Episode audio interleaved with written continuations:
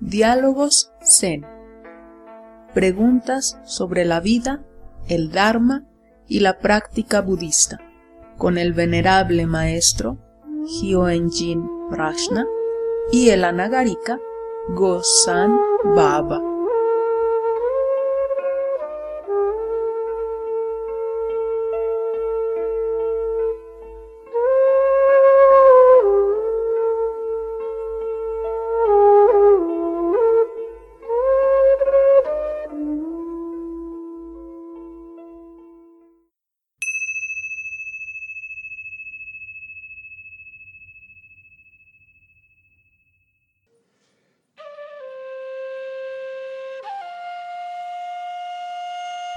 Maestro, ¿cuál es la característica de la escuela coreana?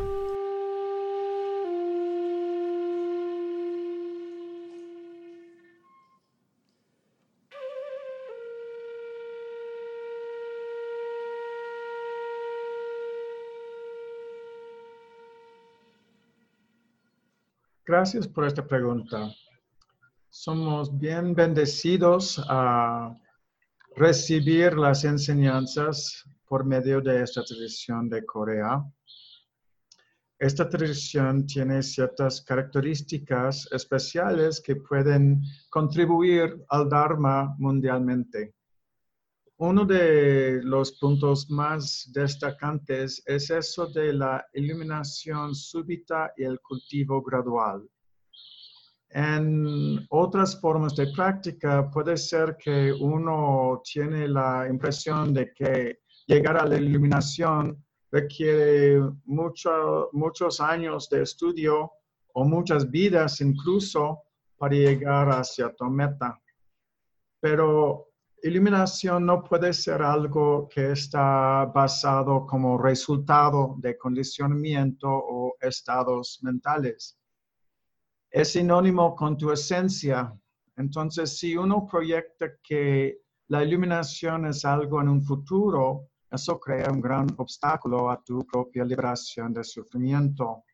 La escuela coreana supera este obstáculo de, de concepción afirmando que desde el primer momento que se sienta para meditar, hay algo que ya es maduro lo suficiente para expresarse en este acto de práctica. Es decir, Budas se sientan en meditación. Si estás sentado en meditación, es tu naturaleza búdica expresándose. La mente calma y lúcida es la mente búdica. So del, del principio, hay iluminación, hay expresión de nuestra naturaleza, aunque sea superficial, porque no se da cuenta lo que significa. Tu capacidad de estar en paz, presente, en equilibrio y tranquilo es la mente búdica. No hay nada más para lograr, pero estamos llenos de malos hábitos, y es en eso, el cultivo es enfrentar lo que está creando agitación en la mente y en nuestra experiencia de la vida, algún tipo de insatisfacción. Y allí, básicamente, hay una idea que está obstaculizándonos. Si, si podemos ver esta idea egoica y nuestro apego, pues al soltarlo se, abre en el mismo instante ser consciente de lo que es completo y en equilibrio y bienestar. So, el cultivo gradual es lo que es para toda la vida.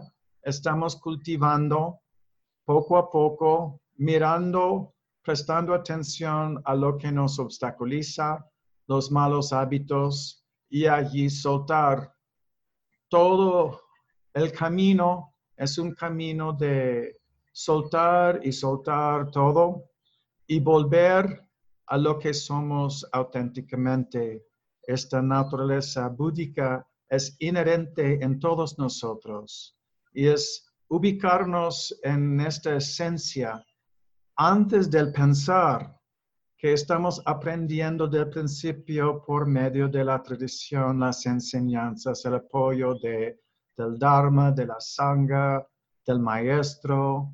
Todo eso es diseñado para que puedas comenzar con lo máximo. Pero requiere tiempo para entender lo que estás comenzando a experimentar. Y es experiencial la, mente condicionada toma tiempo para llegar a apreciar lo que significa. Y puede ser que en el tiempo tienes momentos de darte cuenta, tienes una intuición, una visión interior que afirma lo que siempre estaba allí del principio. Y eventualmente en tu desarrollo espiritual llegas a un punto en que te estabilizas por completo en la esencia y vives plenamente en la vida cotidiana. Eso es iluminación final. Tenemos tres aspectos de iluminación. Lo del principio, lo, lo que es darte cuenta de la validez, de la verdad, de lo que es la práctica y finalmente estabilizarte en tu naturaleza búdica como tu orientación de cómo vives tu vida. Y es en eso da la oportunidad de vivir la plenitud de la vida del principio. En esta práctica es otra cosa muy particular. Hay, mucho de la enseñanza en cuanto a ubicarte en lo que es antes del pensar.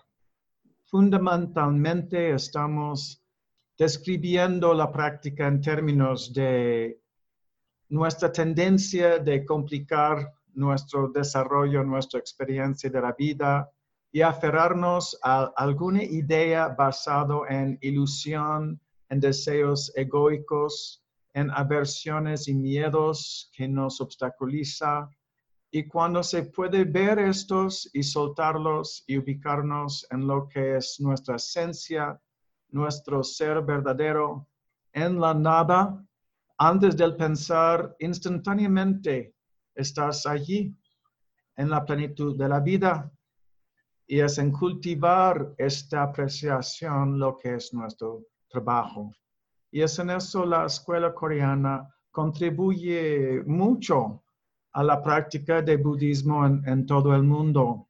Otra cualidad de esta escuela es que en vez de haber reducido su estilo a solamente un método, su tendencia ha sido históricamente de tomar todas las herramientas, todos los estilos de las varias escuelas de, de Zen y incorporarlos en una práctica integral.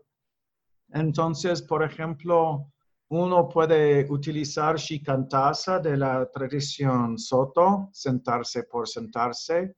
Se puede contar y recitar el nombre de Buda, que es de la tradición Tierra Pura. Se puede practicar postraciones, que es una forma quizás de muchas tradiciones budistas en cómo rendirse a lo infinito y hay un estilo que es uno de los favoritos de Zen coreano y es enfocar en el watu o una pregunta abierta que llega a ser el enfoque de tu concentración, ayudándote de invertir la idea y rastrear la conciencia, la luz de la conciencia a su origen. Estos métodos están allí en todas las escuelas, pero se pone más y menos énfasis en cada uno. Pero en, ah, lo coreano tenemos cierta flexibilidad.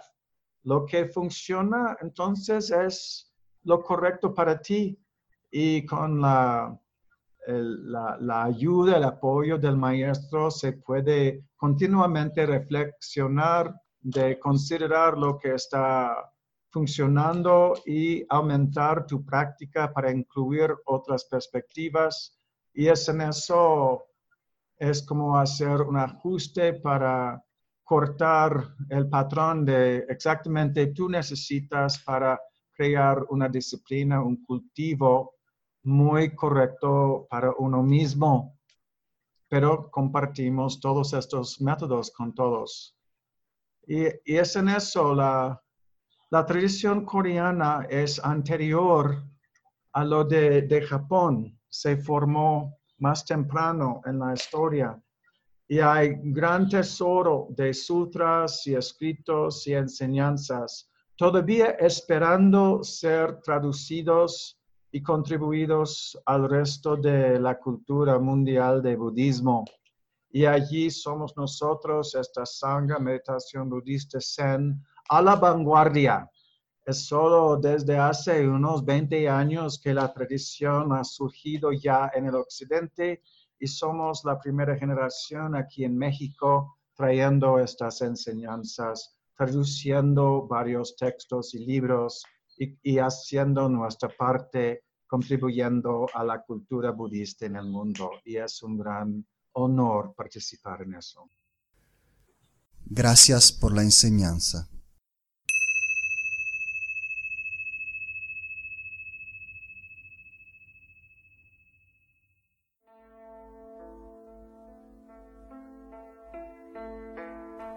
Esto fue Diálogos Zen, un podcast realizado por la Sangha Meditación Budista Zen, con la colaboración del venerable maestro Hyoen-jin Prajna y el anagarika Go-san Baba.